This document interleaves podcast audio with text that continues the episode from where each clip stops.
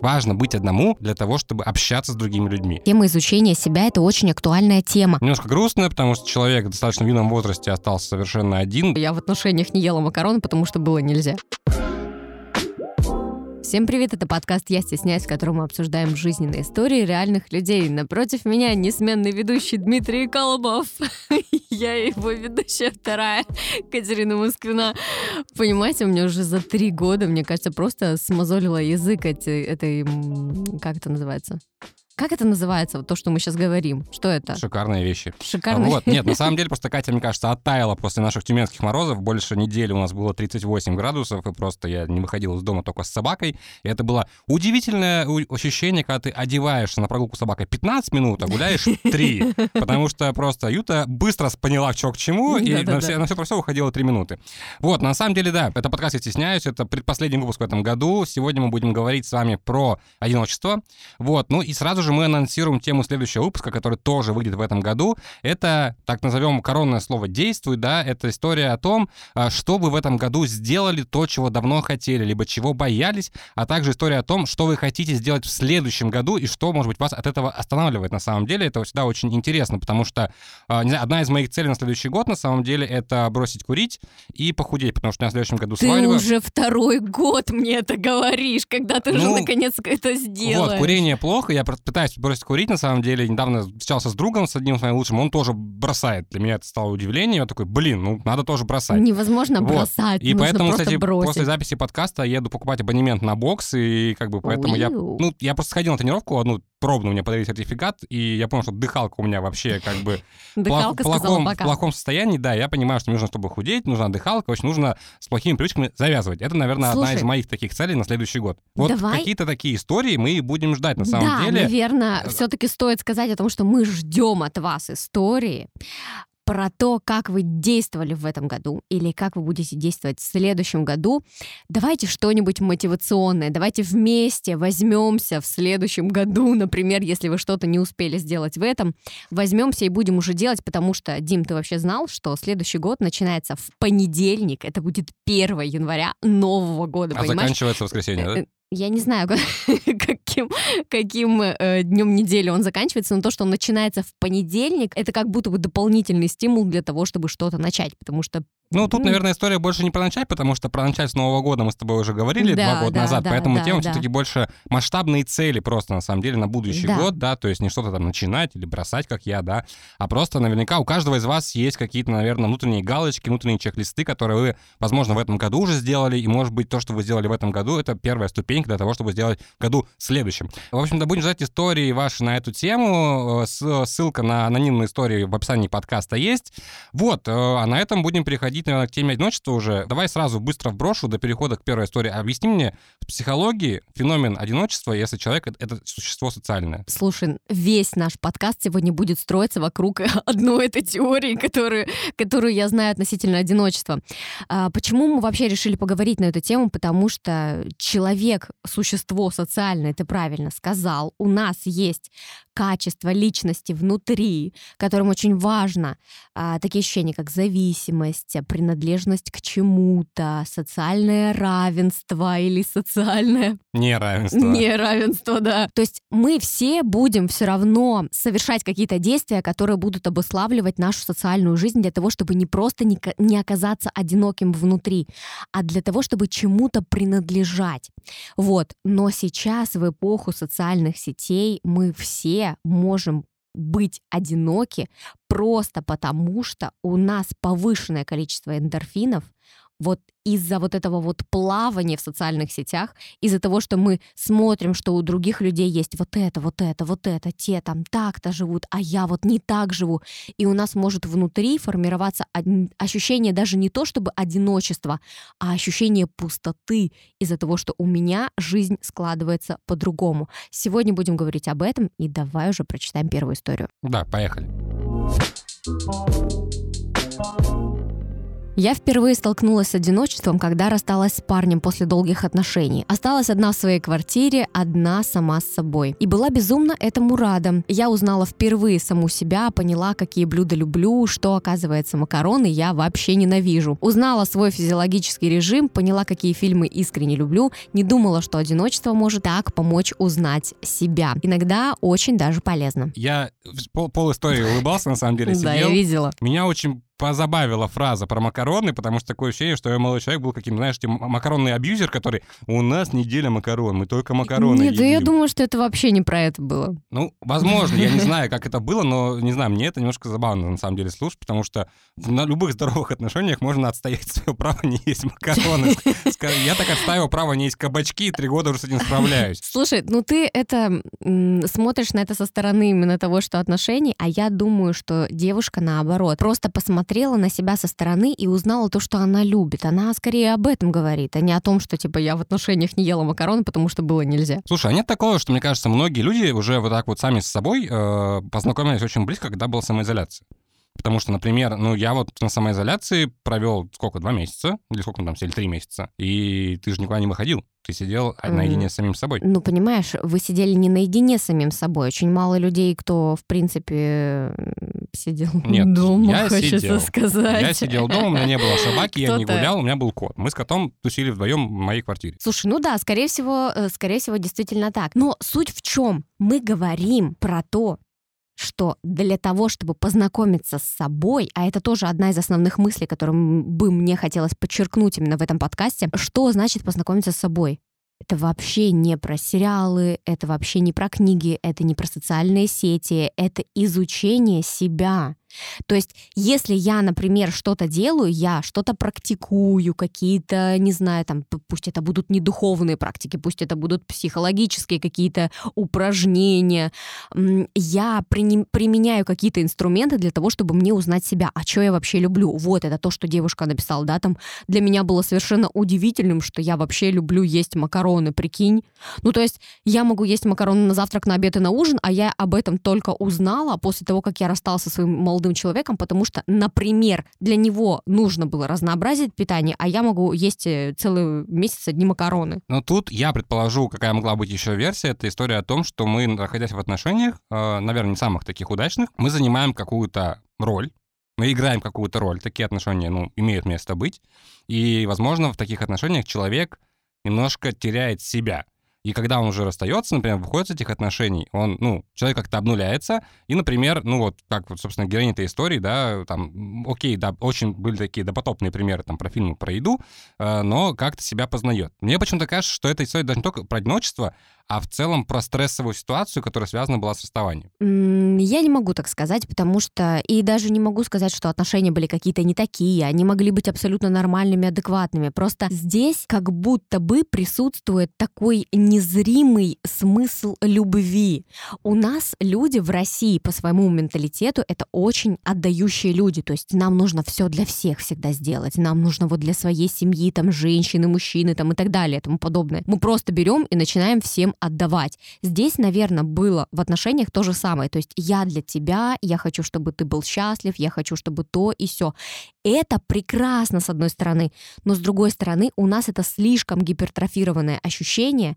Мы не узнаем, а что люблю я, не ставим себя на первое место, пытаясь сделать другого человека счастливым, вместо того, чтобы сделать счастливым себя, потому что у нас работает обратная схема я сделаю счастливым тебя, значит, ты сделаешь счастливым меня.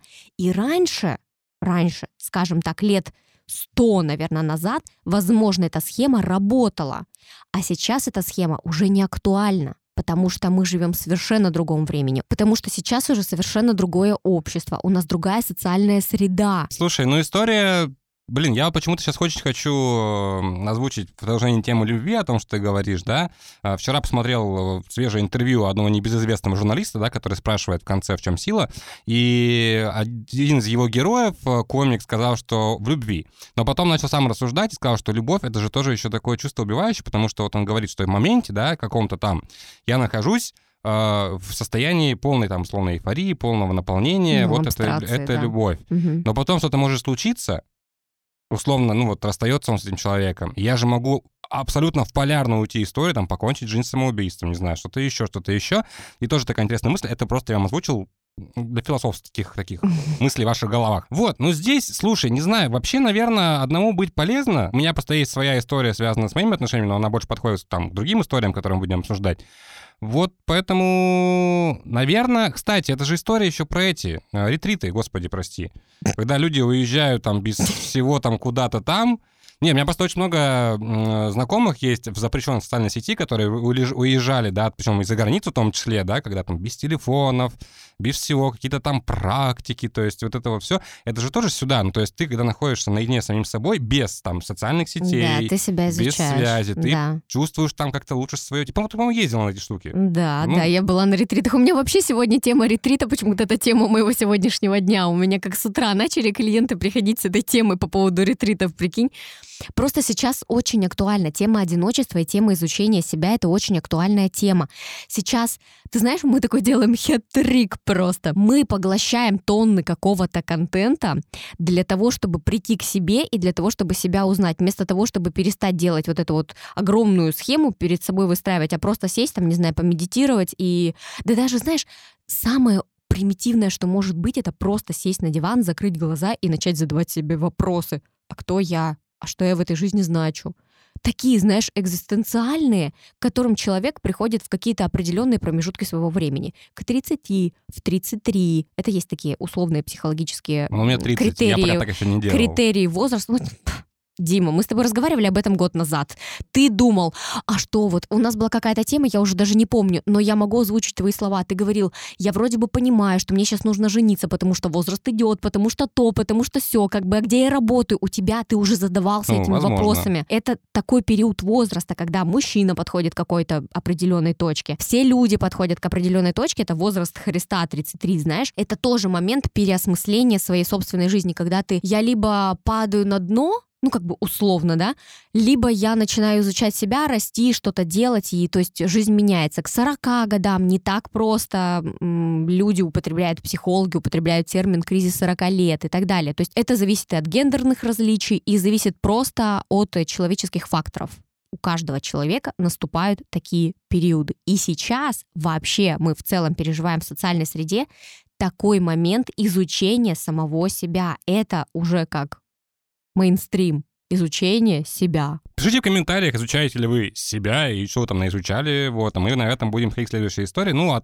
Тут, наверное, краткий комментарий, как бы классно, что человек как-то себя понял, а, открылся для себя с новой стороны и, может быть, по-другому посмотрит на отношения, на поиск партнера и так далее. Все наши знакомые, в основном семейные пары, удивляются, что я совсем не контролирую мужа. Не спрашиваю, где он и куда пойдет, не названиваю, спокойно отпускаю на вечеринки. Если он говорит, что не придет на ночь, будет с друзьями сидеть, то спокойно... Обожаю! То спокойно отвечаю, конечно, любимый, там повеселись. Его друзья завидуют. Умница, красавица, спокойно, нет подруг, не ходит по гостям, хорошо зарабатывает. Никто не знает, что больше всего на свете я люблю одиночество и что меня раздражают даже те, кого я люблю. Ба-ба-ба-ба. Ну, слушай, э, тут такая история. Она, кстати, чем-то напоминает, на самом деле, э, мою, потому что мы когда только начинали встречаться еще с моей невестой, у меня тоже, знаешь, вот это было ощущение, что мы встречаемся, нам нужно быть все время вместе. Mm-hmm. Дома вместе, на прогулке вместе, с друзьями вместе, и вот это вот типа вместе, вместе, вместе. Вот, а потом в какой-то момент у нас состоялся разговор, да, потому что это еще э, была история с прошлых отношений моих, когда тоже я никуда не уезжал, я об этом рассказывал, что я боялся, что моя там женщина обидится на меня. И вот, и мы когда сели поговорили, она говорит, ну, мне норм. Ну, то есть то, что ты там поедешь с друзьями один без меня, для меня это нормально, потому что а, у нее вообще такой характер, мы с ней очень разные, я экстраверт, она интроверт, и у нее есть вот эта история, что когда она находится в большой компании, она отдает очень много энергии, mm-hmm. и ей потом нужно время на перезарядку. И поэтому я просто был один раз там свидетелем, когда у нас было, по-моему, три разные компании за вечер, и третий просто она уже вот так вот, ну, типа, все, то есть что человек не может, а когда она одна, она перезаряжается, и все, и как бы снова бодрячком. И, в принципе, поэтому даже была яркий пример вот в эти выходные, в пятницу я там что-то сидел, ну, там, немножко выпил, и мне захотелось поехать потусить. Я говорю, что, поедем? Она такая, нет, типа, езжай. Я написал там знакомым, я поехал, в итоге домой приехал в 3 утра, вот, а человек зато выспался, бодрый, свежий, а я потом заболел. Вот.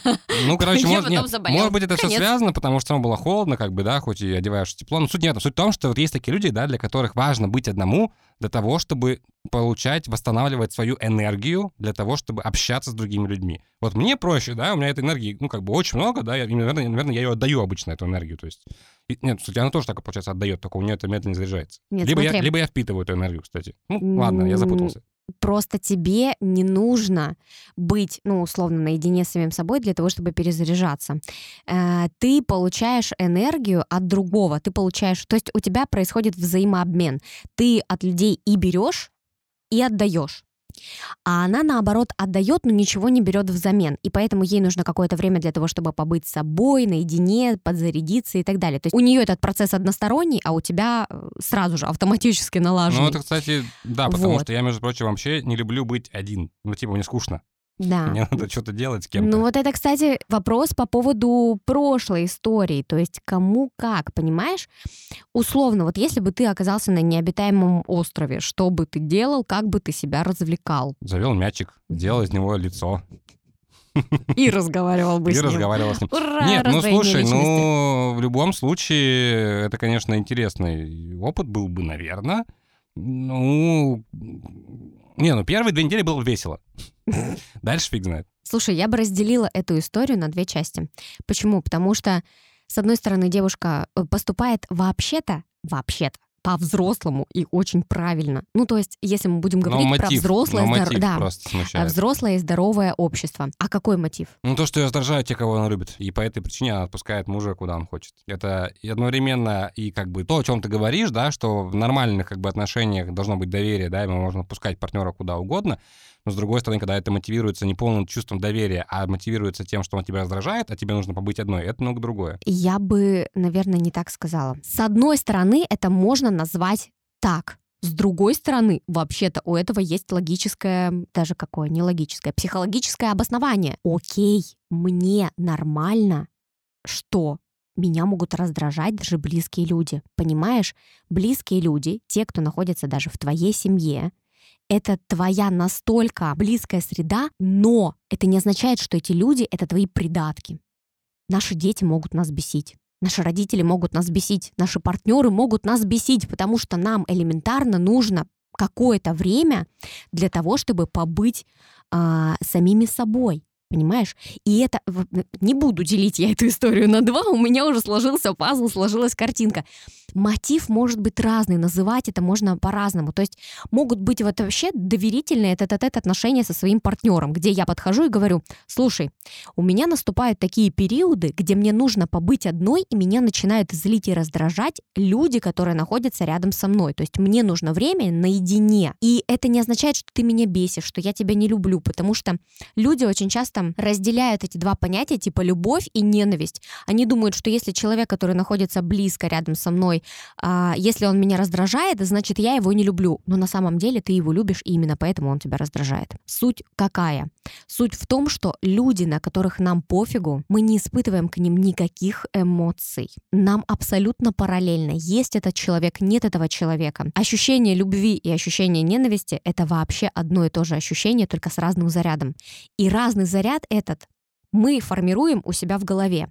То есть я в голове у себя подумала, что я сейчас испытываю здесь к этому человеку. И все. То есть мы это осмысливаем. Понимаешь, о чем я говорю? Нет, я прекрасно понимаю твою мысль. Сейчас хочется узнать какую-то историю, которую ты говорил, что у тебя есть на эту тему из твоего личного опыта. Ну, это вообще просто тупая история про меня.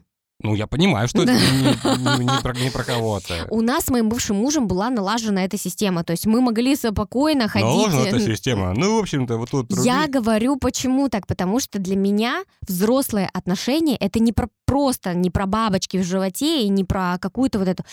Два, есть два человека, которые приняли решение быть вместе, которые приняли решение жить вместе, поэтому у нас был классно налажен быт. Просто почему? Потому что мы договорились о том, что это норм, что мы ходим к друзьям, мы можем к друзьям ходить порознь. Вообще окей.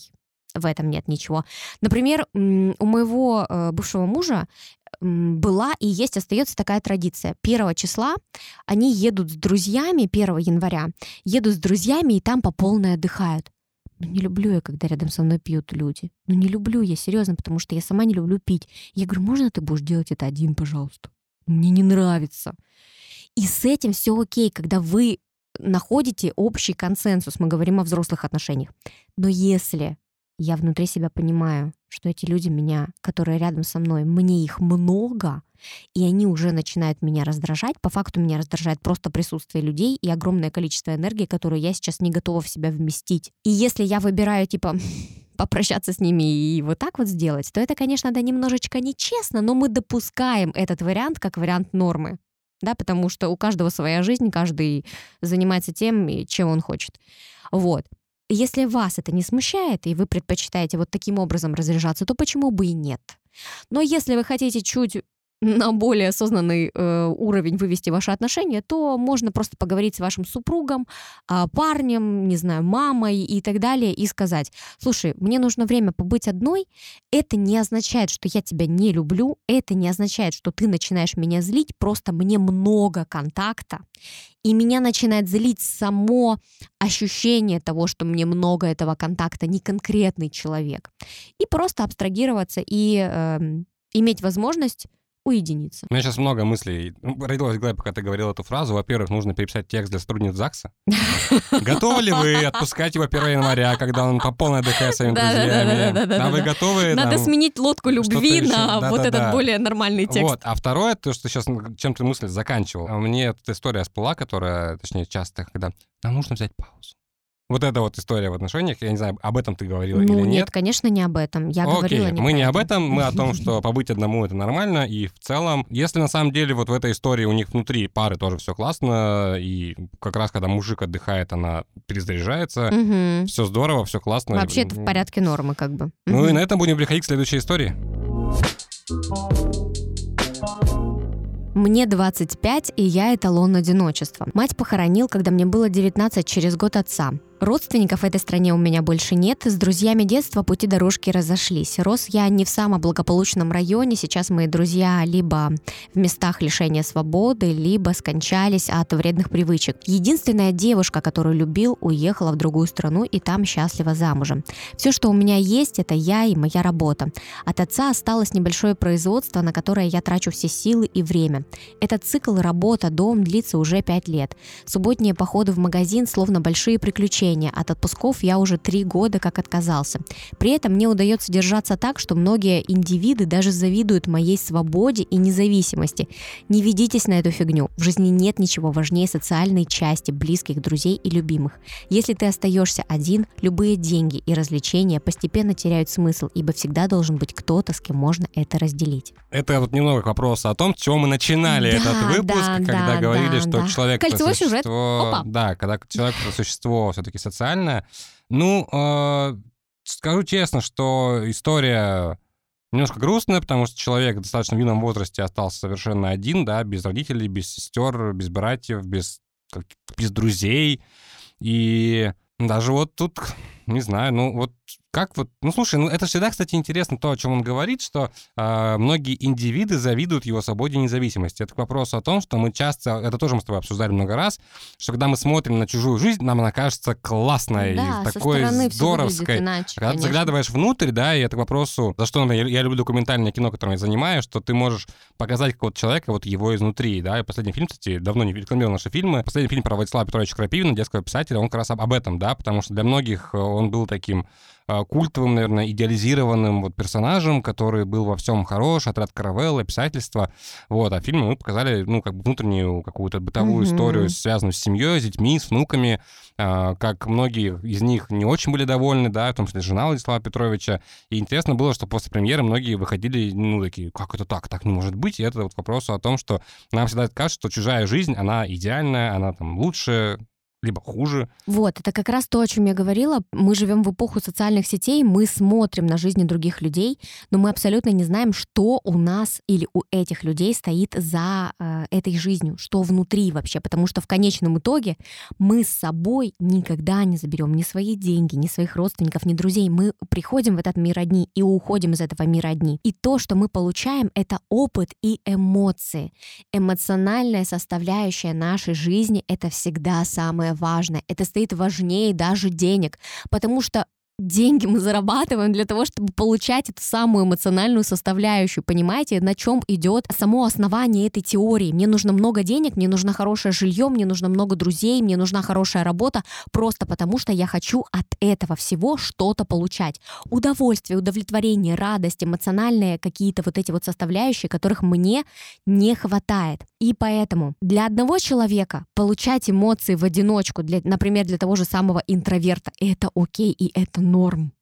А для кого-то, как для нашего героя, молодого человека, которому 25 лет на секундочку, для него это, например, сейчас уже является таким делом, таким такой вещью, которая просто опостылила, и он чувствует себя очень одиноким во всей этой среде, в которой он проживает. При этом я хочу немного вернуть ему ответственность, потому что он сам это выбрал. Он же пишет, что он отказался от отпусков, а, он не налаживает социальную среду а, вокруг себя. Почему? Потому что человек завис, вот работа, дом, работа, дом, и кажется, как будто бы из этого нет выхода, но по факту выход мы находим сами.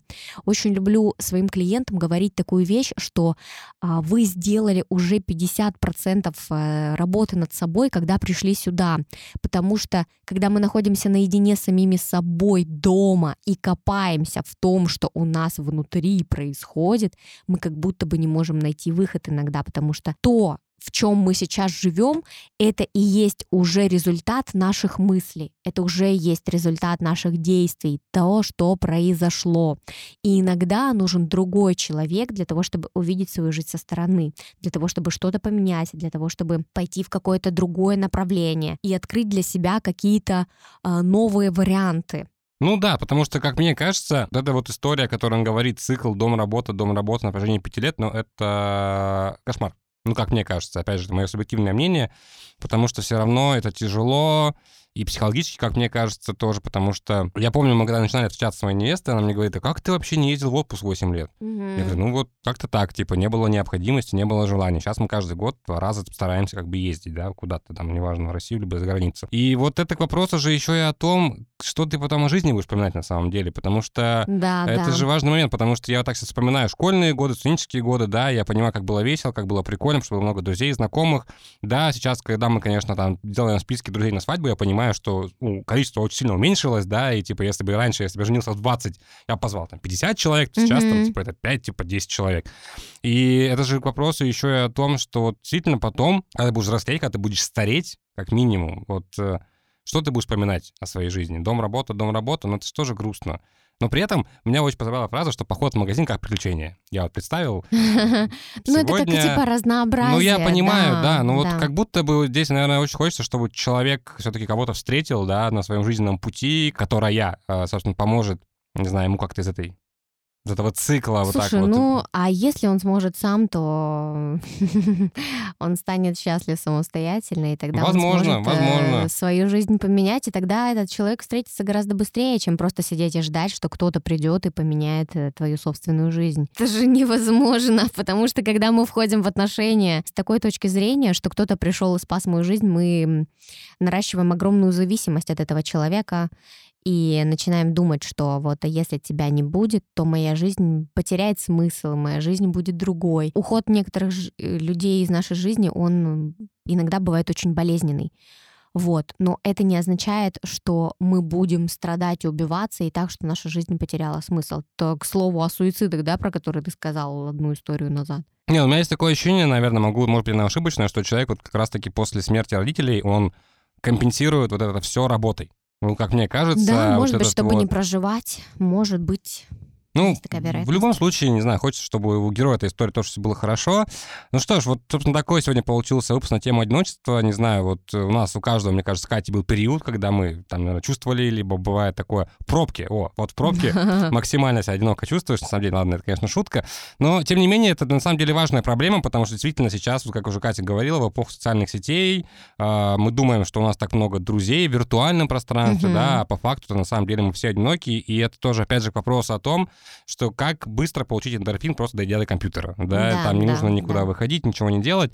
А вот этот, кстати, очень быстрый эндорфин мы тоже обсуждали с невестой, она читала просто книгу про работу мозга, про все Мгм. остальное. А Это вообще плохо же. Это вызывает привыкание, и ты потом, ну, то есть не можешь как-то перестроиться. Это, кстати, одно из вещей. Я сейчас отказался от фастфуда полностью, вот, потому что я постоянно раньше кушал KFC и Мак, и постоянно, когда невеста мне говорила, что зачем ты солишь помидорчики и огурчики, а ты там что-то их с чем-то ешь. Я говорю, они это безвкусно. Она говорит, потому что ты кушаешь, типа, фастфуд.